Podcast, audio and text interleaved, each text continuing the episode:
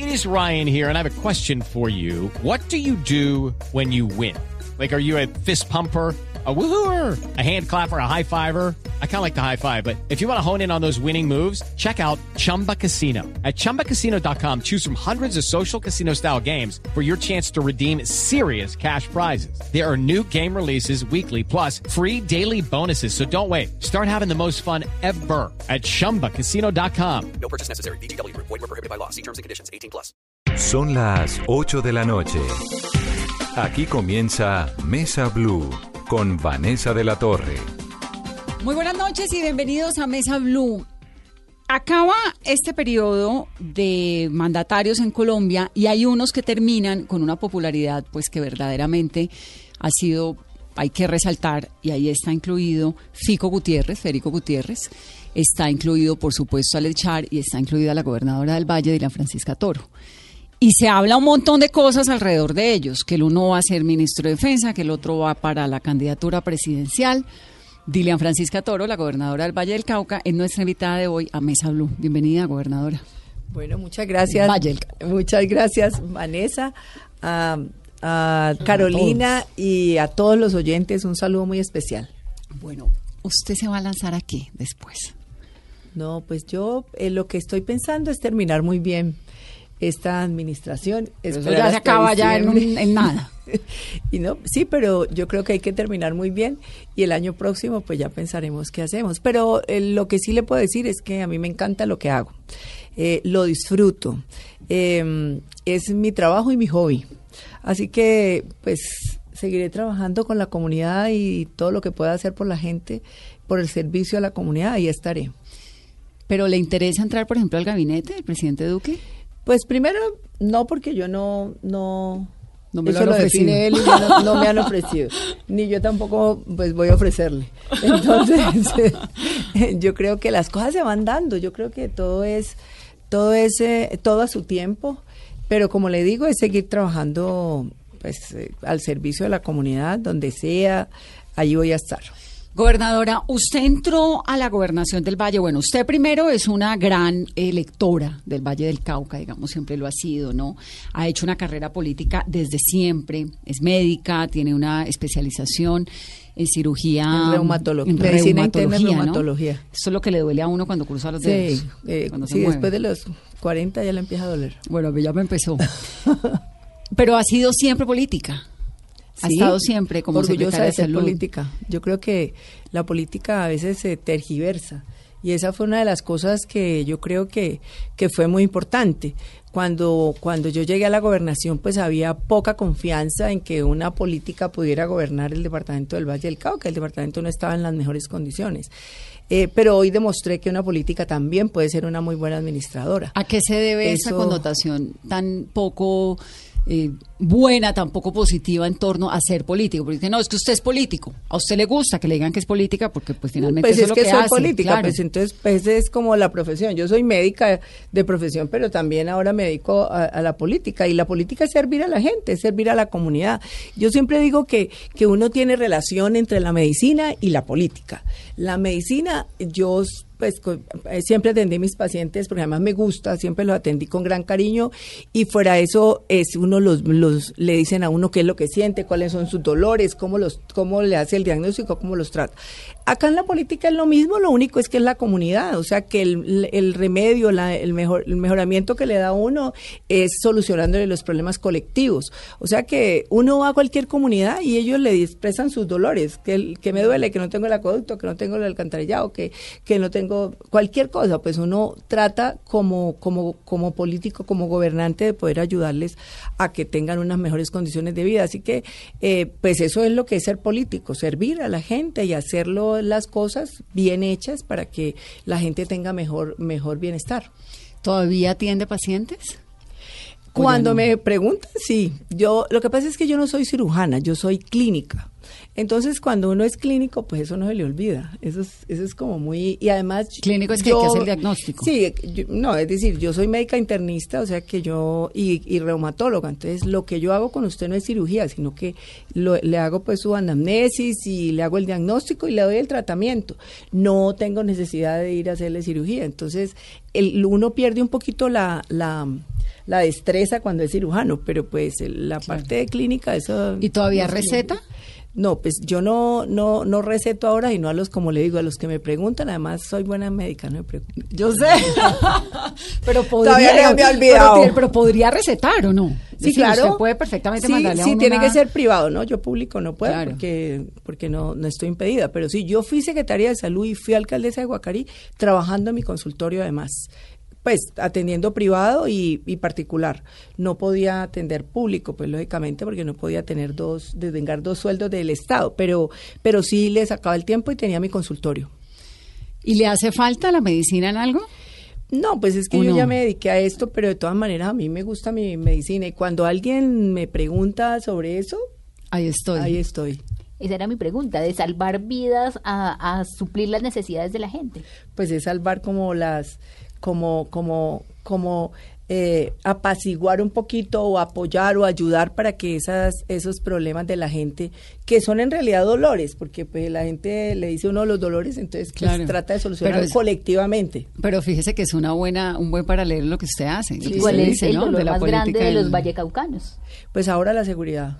En este momento la seguridad, bueno, en todas partes del país, ¿no?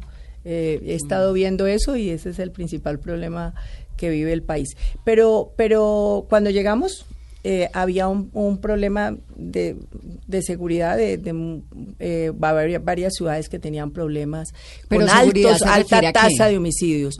Pues, eh, pues uno mide, uno, uno mide la seguridad por las tasas de homicidio, pero lo que la gente más le, le preocupa son los robos y las, y le- eso es lo que más le preocupa, porque es lo que, lo que siente en el momento de que en la calle y el miedo a salir y eso. Pero pues realmente la seguridad se mide, se mide por, por los, la tasa de homicidios.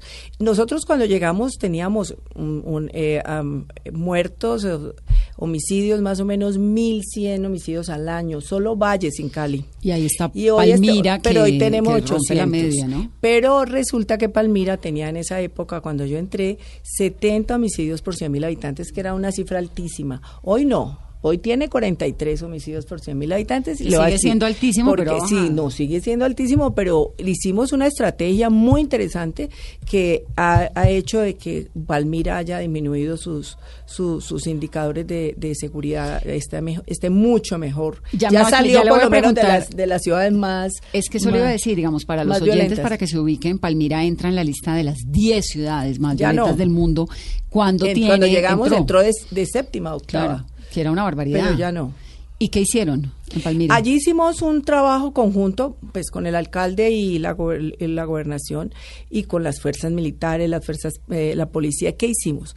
En las comunas más difíciles nosotros articulamos el ejército, la policía, la inteligencia, creamos unas fuerzas especiales que yo las, eh, las doté y, y con fuerzas especiales urbanas, o sea, ejército que es especializado en la parte urbana y la fiscalía, todos muy articulados, incluso llega- se ha llegado a articular hasta los, las partes de jueces, justicia y eso. Y eso logró que fuese disminuyendo poco a poco eh, la tasa de homicidios. Además, hubo, hubo, por ejemplo, una inversión grande de, de- del alcalde nuestra en todo el tema de tecnología, de cámaras, de, de un centro de comando y control, de dotación a la... Es que eso es- también es muy importante. A veces la policía, todos quieren hacer, pero no tienen los elementos para hacerlo. Entonces, eso, eso sí lo hicimos en, en el Valle del Cauca y en Palmira y eso nos ha generado buenos resultados. Entonces, cuando hablamos de el gran dolor, como le pregunta Carolina, del Valle del Cauca, es la seguridad. Esta sensación que tenemos en general, pues los colombianos, que está pasando en Bogotá, está pasando en todas las No, ciudades. en todas partes, Medellín, en todas partes. en todas partes. ¿Cómo se ha combatido? ¿O, o es seguridad y seguridad ligada a qué? No, Bandas eso es lo que hemos criminales, hecho. a sí, robos, a vida- claro. a vida No, cotidiana. nosotros tenemos un problema y lo, lo vive el país, que es el microtráfico. Pero en el Valle del Cauca, debido a la cercanía al sur del país, a, eh, pues eh, tenemos narcotráfico. Y entonces eso es una de las cosas que más nos ha, nos ha afectado. Por ejemplo, en la zona alta de Jamundí tenemos ya siembra de coca. Y eso, mientras que exista la coca, va a existir el narcotráfico. Entonces, por supuesto, eso genera violencia, inseguridad, además del microtráfico. Y, mm, y pasamos desde, desde el Cauca por Jamundí, la parte alta, y llega hasta Naya, Buenaventura, que es donde más quieren llegar todos con Claro, su que es el corredor de salida. Entonces, por supuesto, eso, eso ha generado un- una sensación de que pues hay, hay problemas y, y tenemos que reconocerlos, pero estamos actuando. Tenemos una operación en, en, en, en Jamundí que se llama Atalanta y es, un, es en comando conjunto trabajando para poder lograr impedir el paso de, de, de coca hacia, hacia Buenaventura. Y realmente se ha logrado decomisar muchísimo y se ha logrado impedir eh, que pase muchísimo, pero pues lógicamente sigue todavía la problemática. Y como existe la coca ahí, entonces el problema es, es ese. Pero como le digo, venimos trabajando muy duro, eh, todos los estamentos, nosotros nos hemos articulado bastante, tengo que reconocerlo. Eh, en Tuluá hemos tenido problemas, en Buga, Buenaventura se disparó la, la en- No, más o menos en abril. aparte, ahorita no, lo- no, Buenaventura, fíjese que cuando yo llegué, pues eh, hubo una intervención, ¿se acuerda cuando las casas de pique hizo una intervención muy grande en Buenaventura? Y Buenaventura bajó el número de homicidios, eh, pues muchísimo. Bajó, llegó a, a- llegó a estar en 13 homicidios por 100 mil habitantes el primer año que estuvimos nosotros. Pero luego, eh, hace como en abril, se recrudeció más la, la violencia por bandas criminales que existen ahí. Y, pero nosotros hacemos cada mes un consejo de seguridad y hemos mejorado. Incluso hubo desplazamiento urbano, En pero ya, ya volvió, ya retornaron las familias y ya hay una sensación mejor de seguridad. Quiero ir por partes. El norte del valle. El norte del valle siempre ha sido como un lugar, pues obviamente con una producción agrícola riquísima y tiene unas carreteras maravillosas y una gente increíble, pero unos retos tremendos en, en materia de seguridad y en materia de microtráfico y de narcotráfico. ¿Cómo Sí. lo deja? Pues ahora por ahora está más concentrado en el en el en Jamundí. eh, Más que el norte del valle. Y, se- y, y lo que pasa es que el, el- pues las ciudades de operación pues es Cali, es Tuluá, es Buga y, y, eh, y Cartago, porque Cartago pues está cerca a, Pere- a Pereira. Pero, pero allá eh, hemos logrado contener la, la, la, la inseguridad y, y pienso que se está haciendo un muy buen trabajo. Pero como le digo, pues no hemos logrado eh, pues Reducirlo a que cero. no, que todo pues este, sea, sea maravilla, ¿no? Pues tiene uno que decir las, las cosas que se presentan. ¿Qué es lo que pasa en Tuluá? Porque Tuluá es como este lugar en el que siempre se repiten unas historias de violencia tan complicadas. Pues allí hubo también eh, un, un, un centro, un lugar alrededor de- del narcotráfico que se vivió en otros años y pues por supuesto por eso tiene problemas. Pero eh, ahora está nuevamente ha vuelto a disminuir. Estuvo un tiempo bastante Muy- bastante fuerte, pero ya ahora ha ido disminuyendo precisamente por los controles. Es que lo más importante es que cuando uno uno primero previene, pero luego cuando se presentan las cosas, pues hay que estar ahí mismo allí y, solucionar el problema y tratar de que de que todo se articule para que pueda funcionar y que se disminuya la inseguridad, incluso la sensación de inseguridad de la gente, porque esa es la percepción, lo que la gente dice.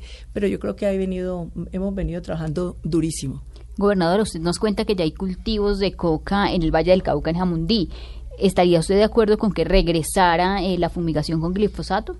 Mire, eh, pues eso es una eso es una discusión bastante fuerte. Yo yo creería que si se hacen otras condiciones que no afecte la salud podría hacerse. Pero hemos estado yo he estado haciendo un estudio, pues yo soy médica y, se hace eh, las condiciones en que se hace la, la, fumigación con glifosato la hacen a, a muy a muy bajos metros a 10 metros debería ser a 40 metros por lo menos para que no afecte la salud.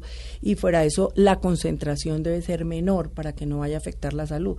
Yo creo que si se hace así no tiene ningún problema y se puede hacer pero hay que tener muy en cuenta eso porque la salud de la, de la comunidad también es muy importante, por supuesto, fundamental. Usted dice ahorita en una de las frases que mientras haya narcotráfico, pues el tema, o coca, el tema del narcotráfico es muy complicado y eso es un hecho. No, pues hay ¿Cuál es su- violencia, claro, hay- hay violencia ligada a la mafia que lamentablemente es la tragedia colombiana. nuestros pero ¿cuál es niños, su- nuestros jóvenes metiéndose, eh, teniendo, eh, pues siendo adictos a la droga. Mm. Eso es lo que más nos preocupa, ¿no? A uno lo que más lo preocupa es eso. Y hacemos muchos programas de, de prevención y de promoción para que no haya... eh, los jóvenes pues eh, eviten el, el uso de sustancias psicoactivas, lo estamos haciendo en los colegios, incluso estamos haciendo un programa que es bien bonito, que es que los muchachos de noveno y décimo, porque generalmente uno le dice a un muchacho, no, eso está mal, eso no se puede hacer, ellos no le creen porque uno es adulto. lo ven a uno como su papá y, y entonces lo que estamos es formando muchachos de noveno y décimo del colegio,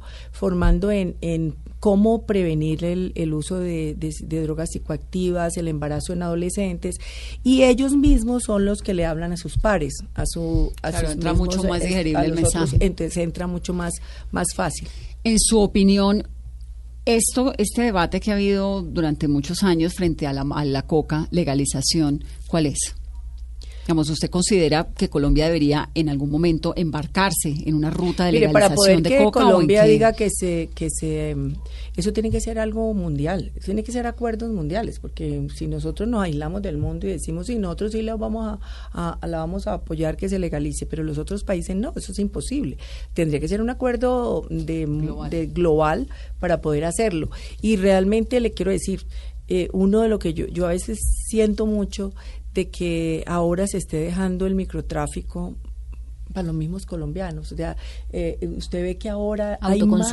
eh, claro, es, es que Sí, es- Colombia pasó de ser solo de productora ser a ser solo productora y exportadora y ahora está es consumiendo. Y eso sí, eso es lo que le afecta a uno porque dice es los hijos de uno, los niños, los jóvenes. Entonces, eso es algo que, que, que por eso usted, usted dice voy a legalizar la droga y la legalizamos solo nosotros y pues nos inundamos nosotros aquí. Pero, pero realmente no, no sería lo, lo mejor para... Usted tiene un hijo, ¿no? Yo tengo un ¿De hijo, cuántos años? 18. Ah, adolescente, rico. Muy rico. O sea, te- usted entró a la gobernación Hasta ahora ha sido 14. juiciosito. ¿Ah? Entró a la gobernación cuando él tenía 14, 15, Sí, tenía, eh, no, ma- 14. 14 años. 14, sí. ¿Y cómo es eso de tener una mamá, pues poderosa, eh, trabajadora, con un muchacho creciendo en medio de un país con esa cantidad de retos? ¿Cómo, ¿A qué horas lo ve? Porque usted es una señora que se levanta a qué horas, ¿cuatro, cinco? Sí, porque yo a las cinco y media estoy en la oficina. Eh, pues por la, no- por la noche me, me duermo muy tarde porque yo leo los, los WhatsApp en la noche, a las 11, 10 y media de la noche estoy leyendo hasta que termine de leer WhatsApp, porque a mí me gusta todos los días leerlos, contestarlos.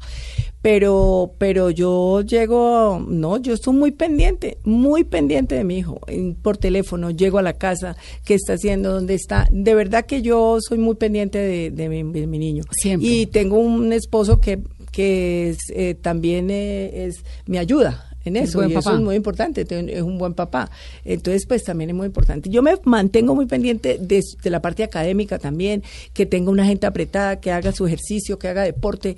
Esas cosas Él para mí son deportista, ¿no? fundamentales, es deportista y eso pues eso es fundamental para para la para que un muchacho pueda des- desempeñarse en el futuro y sea buen buen ciudadano. ¿Usted como mamá trabajadora cree esto de que el tiempo tiene que ser de calidad solamente o uno tiene que estar verdaderamente encima? No, uno? Tiene que estar encima, pero de todas maneras, pues uno el tiempo no es el suficiente a veces para dedicárselo, pero, pero sí estoy muy pendiente y, y siempre es de calidad y siempre estoy trabajando con él, bueno, tal cosa, y hablamos mucho con él, el papá y yo hablamos mucho con él. El día domingo, eh, eh, pues era un compromiso eh, que, el- que almorzábamos juntos y que estábamos juntos. Pero yo había cogido de que entonces después de que almorzábamos me iba para la casa y seguía atendiendo gente.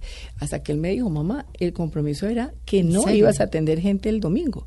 Entonces, si vas a estar con nosotros, estás con nosotros. Dije, bueno, listo, ese es el compromiso. Y, Entonces, su día entonces libre es el estoy- domingo. El domingo después del mediodía, porque por la mañana yo atiendo. ¿Y también se levanta a las Entonces, 5 de la mañana el domingo? Hago ejercicio bien temprano, hago ejercicio y luego atiendo hasta la hora que voy para misa y de ahí voy a almorzar. ¿Es rezandera? por la tarde. Sí, yo soy, ¿para qué? Sí, yo soy rezandera. Yo soy muy espiritual, más que rezandera. Soy espiritual y, y bueno, tengo, creo en Dios. En la, yo tengo mi- y, y, y soy muy creyente y, y además soy practicante. Sí, dejó bonito la- el camino del, del milagroso de Buga. Lo estamos poniendo Sí, sí. bonito. Pues es que yo soy re fan del milagroso de Buga. Ah, bueno, Señor de los milagros. ¿A qué se levanta realmente este cuento que hay en Cali? Digamos, en Cali me parece que pasó algo bien interesante con su gobernación. Y es que obviamente cuando usted llegó, pues Dilian Francisca venía al Senado, una política con una trayectoria tremenda, pero también con un montón de procesos encima, de investigaciones, que la fiscalía, que la procuraduría, que no sé qué.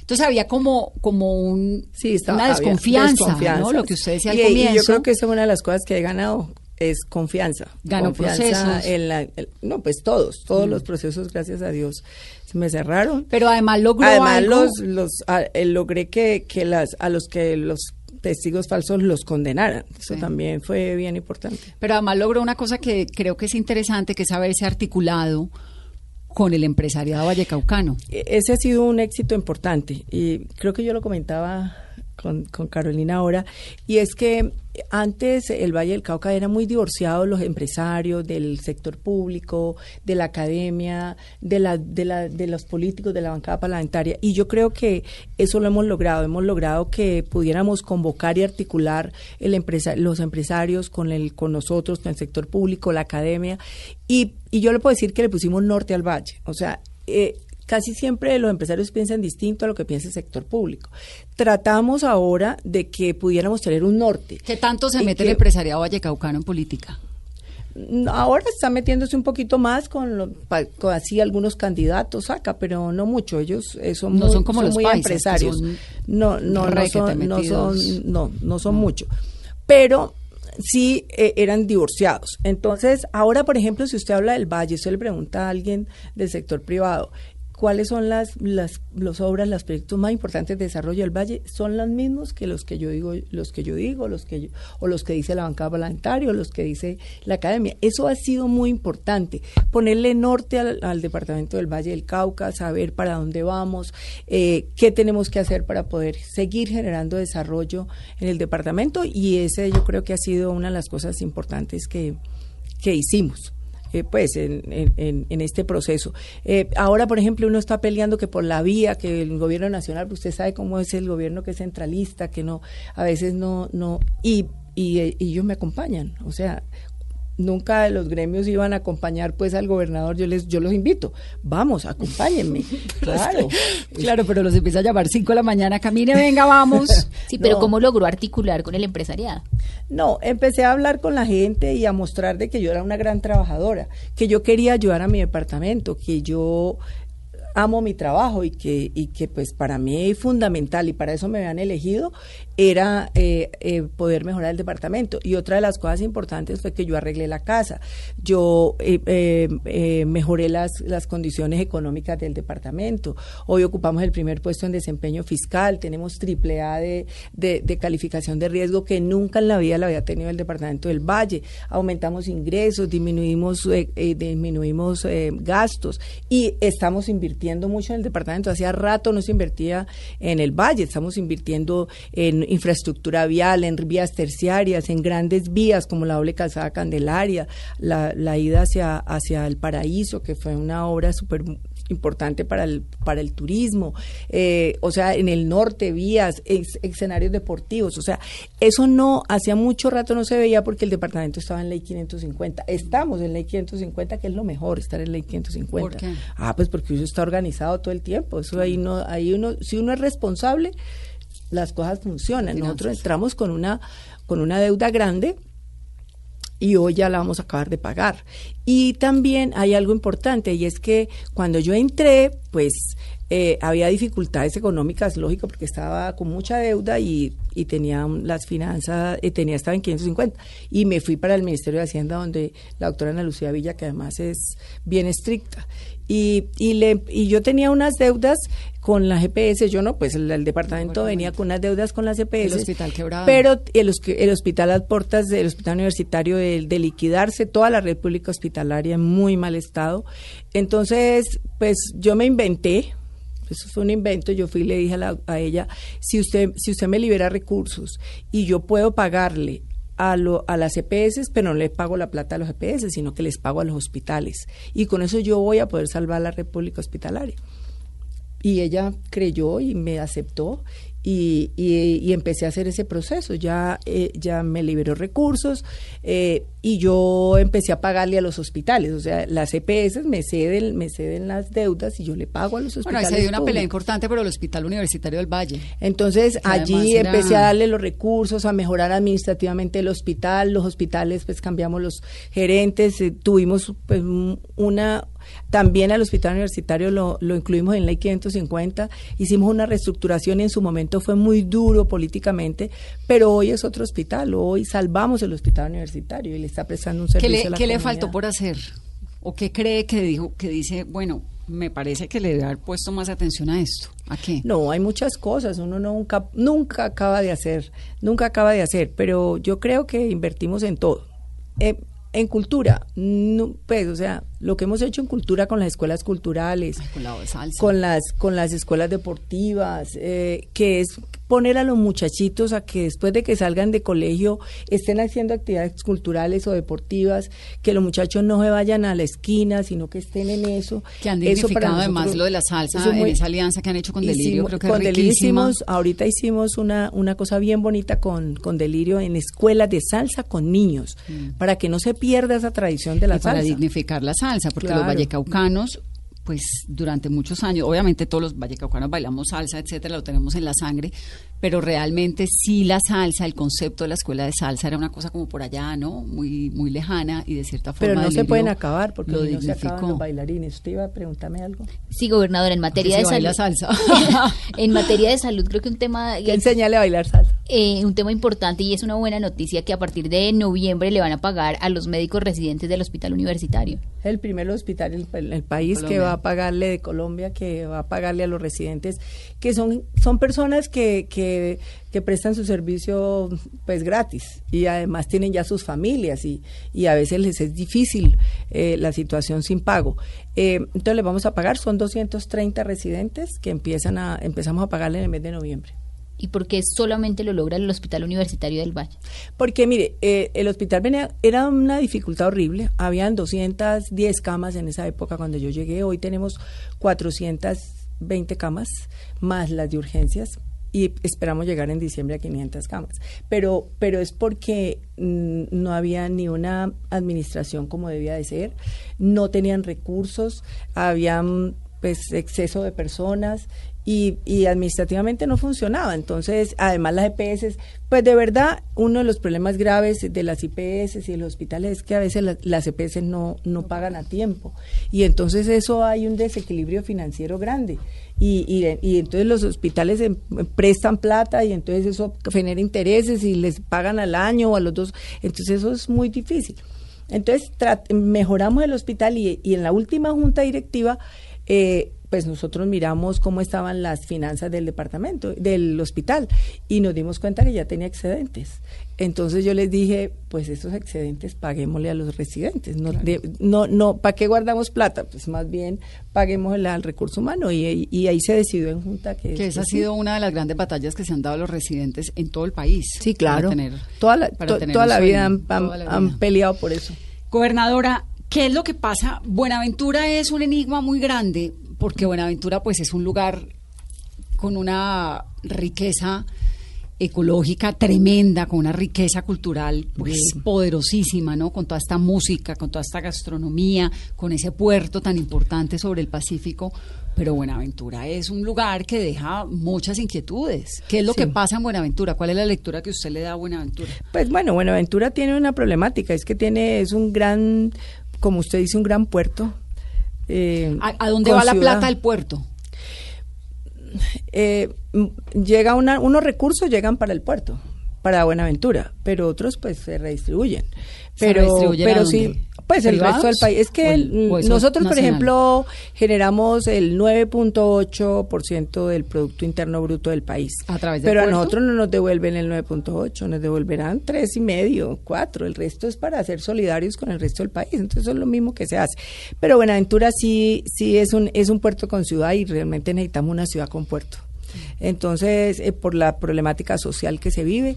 Y, y eso es el caldo de cultivo también de, de, la, de, la, de la inseguridad y de la problemática de la violencia y eso. Entonces, eh, pues hay que, ahorita el gobierno desde, desde que hubo el plan pacífico se empezó a invertir en el acueducto de Buenaventura, es que Buenaventura no tiene ni, ni, ni agua eh, 24 horas. Energía. Entonces, eh, eh, no, energía sí. ¿Sí? Sí, lo que pasa es que en las zonas apartadas, pues no, las que son no interconectadas, sí, pero, pero en, en Buenaventura sí hay energía. Lo que pasa es que no se ha hecho la segunda línea, que esa es muy importante porque porque pues ahí hay, hay, mucha empresa y esa es, esa es la que le da la confianza al inversionista, a, la empresa, a, la, a los empresarios.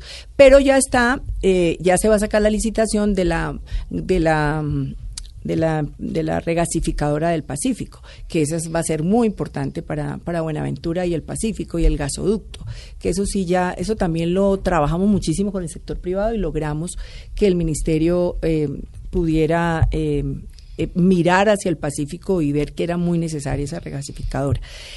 pero, pero la pobreza es la que hay, ya se está trabajando en eso, ahí están los recursos para la para el acueducto y, y, y, y, el alcantarillado, porque hubo esa ese paro y de todas maneras se consiguieron cosas importantes en el paro cívico de, Buenaventura. hace dos años, ¿no? Hace dos años, sí, hace dos años, o un año, no, hace dos años. No, hace dos años, hace dos años. Y y bueno, se están consiguiendo cosas eh, eh, para, para, los, para Buenaventura, pero realmente yo sí creo que se le debería dar mucho más a Buenaventura. Pero ¿cómo funciona Buenaventura? Claro, pero es que es impresionante. Digamos, entonces el, puerto de Buenaventura, cuando usted me dice que el 9% del Producto Interno Bruto... Del Valle. Del, lo, produce, lo produce el Valle. El Valle del país, todo el del país. Todo el departamento, sumado a Buenaventura, todo el departamento. más, sí, más Cali, todo. De eso, ¿qué porcentaje produce el puerto? Pues no no le puedo decir que cuánto tan puede producir. No, es claro que es muy importante, pero pues lógicamente, mire, el 35% del producto interno bruto del departamento lo generan las ciudades, incluyendo Buenaventura, sin Cali. Y Cali eh, aporta el resto de, del Producto Interno Bruto. Y entonces el puerto Que es un departamento que no es, es su generis, ¿no? Porque en los otros departamentos no. En los otros departamentos es solo la, ciudad. la ciudad y la capital, pero acá acá el departamento es muy, es muy productivo. Sí, es muy próspero. Entonces el puerto produce una cantidad de, plata. Sí, de producir el 15, que entra del, al departamento, del Valle. Y entra al país también. Claro, entra al país. Es que el puerto, los puertos pagan una, una como ellos les concesionan la, el, puerto, la, la, tierra y todo es, de, es del, del, del, país, del Estado.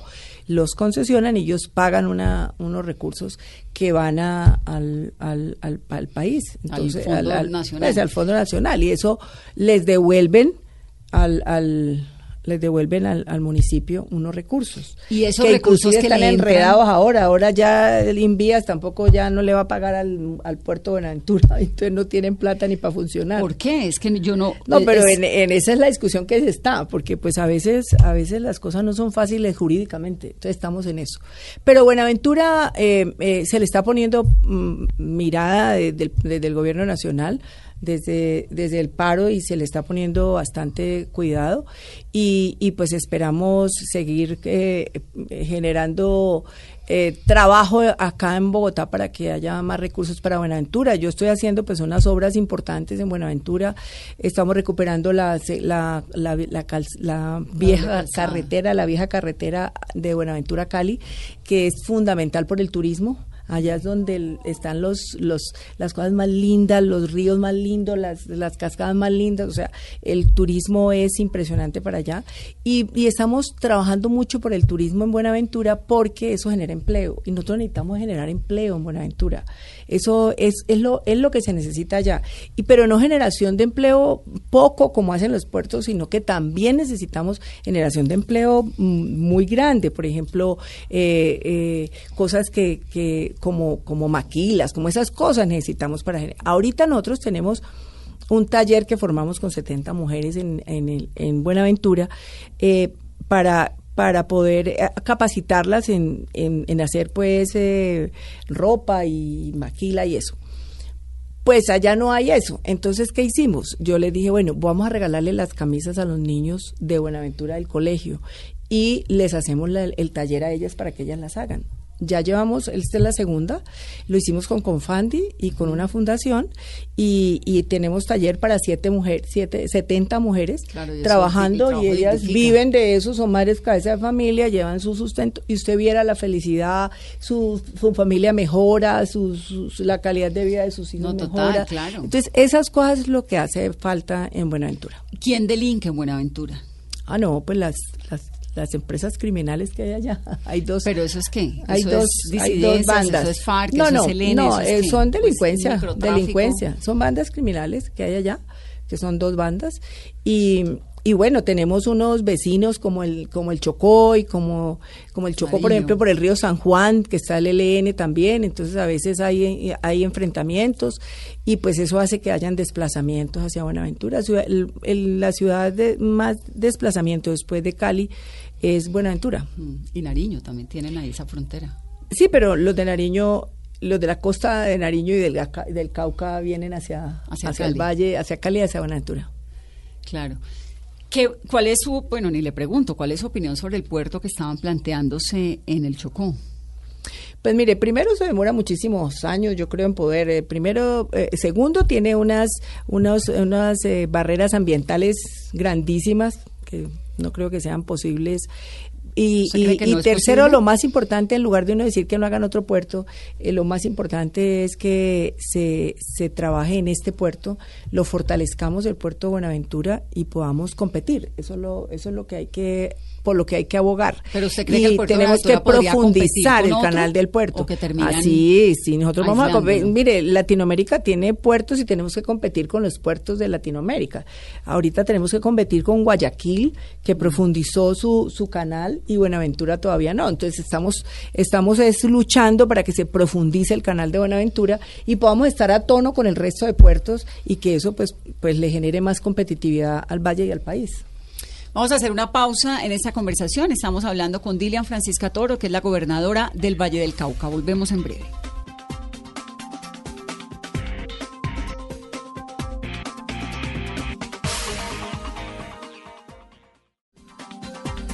Continuamos en Mesa Blue, hoy Vallecaucana, con la gobernadora del Valle del Cauca, Dilian Francisca Toro. Su abuelo fue alcalde de Guacarí, ¿no? Sí, Un montón de veces. como tres, cuatro veces, sí. ¿Y usted de dónde saca esta vena política? ¿De él?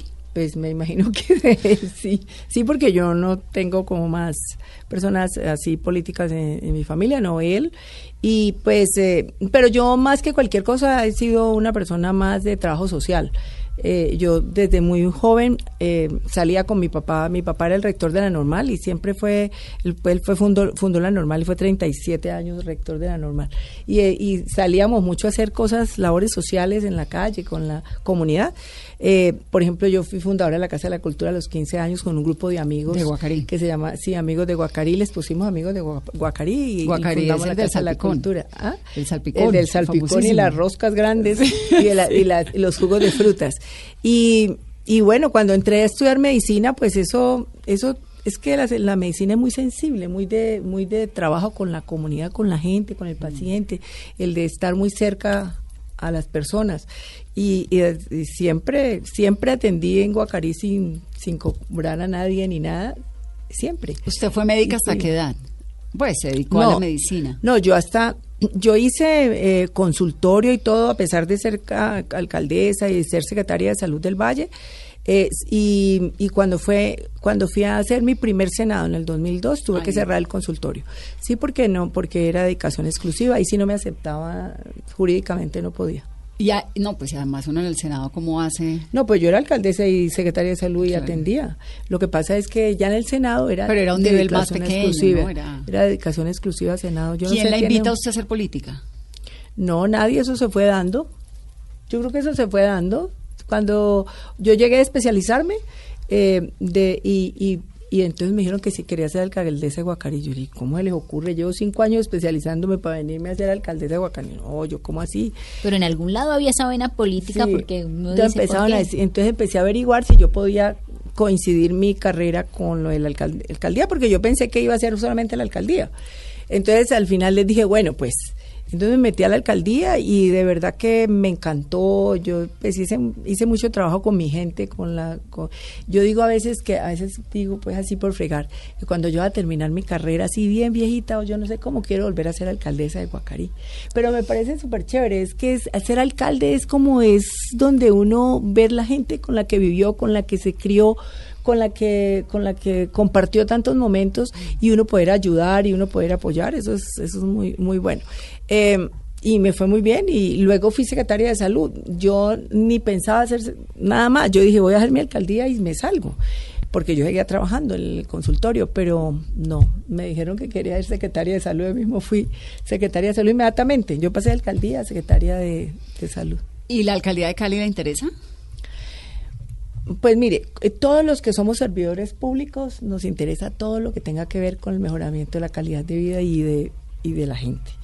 Entonces, pues, eh, eh, a mí me gusta trabajar con la gente, no, no Ah, todavía no ¿sí lo he le pensado. interesa? No, no lo he pensado porque, pues, ape- imagine, apenas están eligiendo el de ahora, que voy a pensar en el otro, pero, pero a la hora de interés, claro. ¿Le interesa más la presidencia de. Colombia de pronto, No, pues, gobernador? todo lo que sea para servir a la gente. O sea, no lo descarta. no, eso sí, eso sí, eso sí, mijita, falta tiempo. ¿Y cómo le va con el alcalde Morris Armitage? No, pues ahora estamos bien.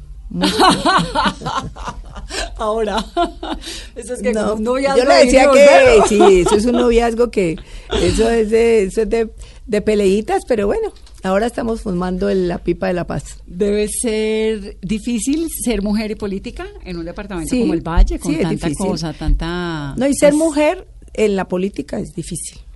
Es, es, pues, no es lo mismo que los hombres, tiene más, en todo, en todo, tanto en la parte fisiológica, en la parte eh, mm, ética, porque los son, porque uno, por ejemplo, como mujer, pues un hombre sale a tomar trago político con los amigos y eso, pero uno, imagínese una mujer, no. ¿Usted no se tomó un trago? No, sí? yo no me tomo ni un trago. ¿Nunca? Nunca, yo no tomo trago. ¿Ni cuando joven? No, ni cuando joven. ¿Por Yo qué? No he sido, no he sido tomar, no, porque no me gusta.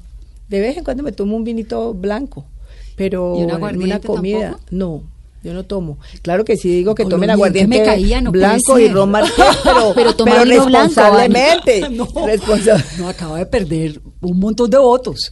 ¿Cómo No, no, a tomar ni un vino, gobernador? La gente sabe. Mire, yo siempre, en lo que hace que yo hago política, eh, pues la- la- las concentraciones, por ejemplo, la gente usaba de que había que darle trago a la gente. Y yo decía, yo no, yo doy comida, pero no doy trago. Y nunca di trago. Y usted a mí no ve la gente, ni ninguna de la gente, ofreciéndome trago. Claro, por eso porque usted empieza que no a llamar a las 5 de la mañana y hasta las 11 de la noche. O sea, usted es el que trabaja con usted. Le toca entrar en el mismo régimen. Yo tengo un asesor que estábamos en la Feria de Cali. Y yo en la Feria de Cali trabajo. Pues es que nosotros en la las últimas semanas de diciembre son durísimas porque es cierre fiscal. Y, en- y pues programación para el siguiente año. Y entonces es, él sí le gusta pues la rumba. Entonces se fue para la rumba y, y cuando estaba en la rumba a las 2 de la mañana yo me voy. Pero ¿cómo así? ¿Vos que No, pues es que tengo que ir a Consejo de Gobierno a las cinco y media. Voy a ir a bañarme para irme. ¡Ay, no! y tiene un gabinete muy conformado por mujeres, ¿no? Sí, yo tengo más o menos 58% de mujeres. Sí. Eh, no quiere decir que no, no me gusten los hombres, no, me encantan y hay hombres también trabajan muy bien, pero, pero trabajo muy bien con mujeres. Eh, yo pienso que la mujer no, no porque seamos mejores, no, los hombres tienen otras cualidades, pero nosotros somos más responsables, más comprometidas, como más, hacemos las cosas más como con, como con amor, como con ganas. Eh, y si uno te- le toca quedarse trabajando, trabajas y en cambio los hombres pues están pensando en cómo eh, de verdad que, que, que yo trabajo muy bien con, Con mujeres. con mujeres, pero, A Clara Luz Roldán. pero también trabajo con hombres muy bien. A Clara Luz Roldán, que es candidata a la gobernación del Valle, que tiene su apoyo. ¿Cómo la No, conoció? yo no la apoyo, ¿No la yo no apoya? apoyo a nadie. Bueno, pues no puede porque Yo no puedo en- apoyar porque estoy en, can- eh, eh, soy gobernadora. Sí, pero pues digamos es cercana a usted. ¿Cómo la Ah, conoció sí, a es ella? amiga. Es amiga. Pues hace muchos años, ¿no? Nosotros, yo la conozco hace muchos años. eh, eh, siempre hemos eh, ¿La conoció en compartido dónde? las mismas cosas, como decir, ella es una mujer ejecutiva, una mujer trabajadora, eh, luchadora y, y pues cuando uno ve ese tipo de mujeres, pues casi, pues uno lógicamente se identifica. Nosotros nos hemos identificado mucho en eso. Y la conozco hace muchos años, sí, claro, y ha compartido conmigo las buenas y las malas. Son amigas, amigas. Somos amigas, sí. Pero como soy amiga de, de- de los otros candidatos, pues por supuesto, pero pues hay una relación muy especial buena. de, de- con ella. Y de los candidatos a la alcaldía, ¿qué tan cierto es que Jorge Iván Ospina es más cercano a usted que los demás? No, no, eh, lo que pasa es que, pues es que yo no puedo tomar partido, porque pues yo estoy en la gobernación, no puedo tomar partido. Pues lógicamente el partido al cual yo pertenezco, pues sí, toma partido y tomó partido por Jorge Iván. Eh, eh, yo lo que creo es que él hizo una buena administración, una buena alcaldía cuando estuvo como alcalde. Eh, y, y pues eh, eh, las otras personas todavía no han No probado. no, no han Roberto probado, pero él lo hizo bien, tengo que decirlo, lo hizo bien. Y Roberto también es amigo mío y, y lo conozco, es excelente persona. Lo mismo Alejandro, Alejandro, ahora que estuve es- yo en la gobernación y él estaba director de Propacífico y de, eh, eh, trabajamos súper bien, eh, muy coordinados y muy articulados. Nunca tuvimos ningún problema, antes al contrario, nos ayudamos, él me ayudaba, yo le ayudaba. eh, eh, era como una, una, algo muy bueno, un trabajo muy bueno que hicimos, pero pues hay que esperar que definen los caleños. Usted fue bastante... Yo ni voto en Cali, ¿Usted yo voto en. Guacarí. Claro. Bueno, pero por la gobernación sí vota. Ah, sí, claro. Gobernadora, ¿y cómo ha visto el primer año de gobierno del presidente Duque? Pues es que empezar es difícil, ¿no? Eh, y pues eh, pienso que eh, pues, está trabajando, haciendo muchas cosas, es un hombre muy trabajador y, y con, esos, con esos consejos que hace. Eh, él hizo uno en, en el Valle. Y, Los talleres Construyendo los País. talleres Construyendo País. Y hizo uno en La Unión hace, mm, hace un año, más o menos. Y ha venido ha venido cumpliendo las cosas que se comprometió. Yo creo que eso, eso es importante. Eh, pues tenemos la problemática, como le digo, de, de la seguridad, que son no solamente nos compete a nosotros, sino a nivel nacional. Y a veces uno pues exige bastante a nivel nacional, porque necesita apoyo del nivel nacional también, ¿no? Porque uno solo allá en la región, uno pelea y todo, pero pues necesita siempre el apoyo. Y él cuando lo hemos necesitado, pues yo tengo que decir que siempre ha estado allí. Necesitamos que le vaya bien porque al país le tiene que ir bien Sí. y, y a todos nos tiene que ir bien. Así que lo- eso es lo que tenemos que desear y ayudar para que le vaya bien. ¿Con Santos volvió a hablar? Sí, sí, yo hablo, eh, a veces sí hablamos. ¿Usted era bien cercana a él o no? Sí, sí, yo sí he sido cercana, es amigo mío. Yo presidente soy- Santos. Sí, Bueno, el 30 de septiembre en Cali será el primer encuentro de bebidas ancestrales del Pacífico.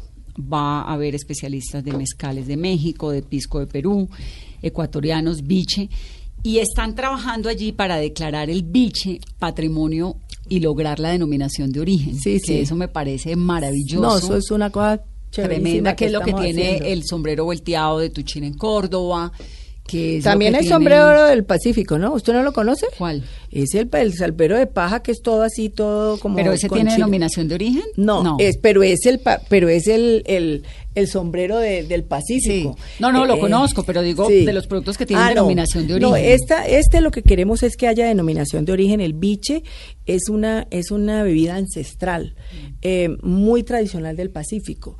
Entonces lo que estamos haciendo Además que estamos unidos ahí la, con la sociedad portuaria, con Aqua, una fundación y, una- unas, y muchas mujeres de Buenaventura que se llaman Destila Patrimonio. Es una cosa súper chévere. Y ellas están muy organizadas y muy concientizadas. Es que esa gente que se produce tienen que biche y arrechón Claro. hiperorganizados. muy, muy organizados. Entonces lo que estamos buscando es, primero vamos a pasar una ordenanza ya creamos el comité de patrimonio y, eh, y ya le mandamos a nivel nacional para que la ministra, que es de Buenaventura, nos ayude a que eso sea patrimonio. Eh, y lo que estamos haciendo es que en la asamblea, como la producción depende del monopolio de- del alcohol, depende del departamento, para hacerles exención de, de impuestos siempre y cuando tenga denominación de origen.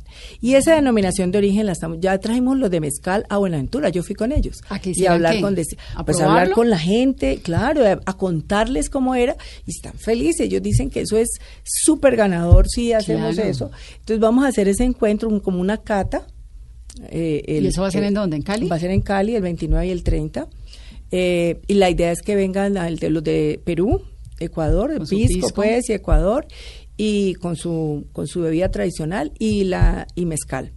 Porque vamos a hacer como un encuentro y, y, y poder lograr pues que el biche poco a poco vaya siendo Pero ya- eso sí sería maravilloso. no, eso es una belleza porque es generación de empleo para toda esa gente. Y reconocimiento, Es claro, y reconocimiento a su tradición, a su a su bebida ancestral. Y lo otro que Eh, creo que en- yo me metí de cabeza en esa, en esa pelea es el petróleo, para que termine siendo patrimonio inmaterial de la humanidad, de la Sí, UNESCO. sí, Petronio es una cosa espectacular. Sí, muy, muy, muy importante y muy, muy bueno. Entonces, eh, pues el Valle lo más importante es que ha crecido, hemos bajado la pobreza multidimensional, también es muy importante. Claro, esos, son los indicadores que uno tiene que, Que trabajar mostrar, de y acuerdo. tiene que mostrar. Y, y hemos hecho un proceso grande, por ejemplo, de emprendimiento, de inversión extranjera hacia el valle con Invest Pacific. Hemos trabajado de la mano para traer inversionistas. Han llegado 53 empresas al valle en estos tres años y medio. Y no se han ubicado solamente en Cali, ni en Palmira, ni en Jumbo, sino en el resto del departamento. Usted ve, por ejemplo, una empresa holandesa que siembra flores en el Cañón de Garrapatas, que fue un lugar que De tuvo violencia. muchísimos pro- problemas de, de conflicto. Y hoy están allí una canadiense o sea eh, están en Trujillo pueblos muy muy pequeños pero Trujillo que, el un aguacate masacre. Hass Camposolo peruano ya está en, en, en el Valle del Cauca y nosotros somos el segundo ya productor de aguacate Hass del país. O sea eh, ha sido un, un proceso de, de inversión extranjera que hemos venido promocionando el Valle y nos ha dado buenos resultados. Hemos trabajado en emprendimiento. Le estaba contando a Carolina todas las cosas que vivimos. Le digo yo que a veces cuando uno va y le, y le ayuda a una persona muy chiquita, aunque sea un, algo muy pequeño como darle un emprendimiento, apoyarlo, a generar su propio ingreso, eh, uno dice valió la pena estar aquí, por lo menos en eso de verdad valió la pena. Entonces yo creo que hemos hecho un trabajo ahí eh, eh, muy interesante en el tema de, de, generar empleo, eh, de emprendimiento, innovación, eh, hacemos hacemos un- una convocatoria anual de innovadores y se, se presenta la convocatoria mil 1070 se presentaron la vez pasada, eh, pues para ganar dos premios, el primero y el segundo. Pero mire la capacidad que tiene el Valle del Cauca de, de gente que está innovando, que está trabajando para, para poder mejorar. Para Con la innovación se mejoran las empresas y se mejora pues todos sus productos. Pues Entonces, gobernadora, me quedo con un titular, ¿no, Carolina? Sí, te- varios. Varios. Pero el más importante, El de la alcaldía de la presidencia. no descarta ¿Qué? ser candidata No, no, a no, presidente. no, yo candidata. Usted dijo No, eso. yo- Usted me preguntó por Cali. Y yo le Sí, pregunté por el 2022. Ay, no, no, no, no. Pues no, vamos a ver qué, qué hacemos. Yo, como le digo, quiero trabajar, seguir trabajando porque Le eso es lo queda que me mucha gusta. tela para moño, además. Sí. Más tengo mucha energía y muchas... No nos hemos dado cuenta. Y gracias a. Dios tengo muy buena salud. sí, ¿quién es su médico? Usted misma. No, eh, yo tengo mis cositas, mis achaques, pero, pero, pero tengo muy, gozo de muy buena salud y tengo muy buena energía, gracias a Dios. Deportista y eso. Sí, hago mi ejercicio, eso sí, Sí. para que me salgan las endorfinas. Gobernadora, gracias por venir a Mesa Blue. No, muchas gracias a ustedes por invitarnos. No dejamos hablar a Carolina. No. Pregúnteme lo último, Carolina, a ver. ¿A qué se va a de- dedicar estos Ah, tres no, ya me últimos meses? preguntó. No, estos tres últimos meses estos de tres últimos gobernadora. meses como a consolidar todo lo que hemos hecho. Preguntémosle por las ballenas, no le hemos preguntado. Las ballenas. No, pues una machera, ¿no han ido a ver las no, pues, ballenas? claro. Las ballenas, o sea, no, pues que no le puede Tenemos perder. que llevar a Vaya a San a Cipriano ballenas. también a... a- Pero San Cipriano no está como tomando un No. poco problemas de seguridad. Nada de nada. No, está Nosotros bien. vamos al 5, yo la invito. Hicimos una cancha, hicimos los baños, estamos arreglando la parte de infraestructura turística. Es. Eso es una belleza y la brujita. Usted no ha ido, Carolina, la invito. Listo, gobernadora. Vaya, vaya para que conozca. Eh, y estamos promocionando mucho el, mucho el valle turísticamente, que eso nunca lo hacíamos. Ya y la campaña que tienen lo- también, el Valle está en voz. Claro, el Valle está en voz, que ese sí es, ese, es- ese es de nosotros, ese sentido de pertenencia, de amor, porque es que cuando uno trabaja de corazón, uno logra como que todos esos sueños y todas esas cosas se vuelvan realidad. Entonces nosotros tratamos de que los sueños, por ejemplo, el sueño de generar confianza, lo ganamos.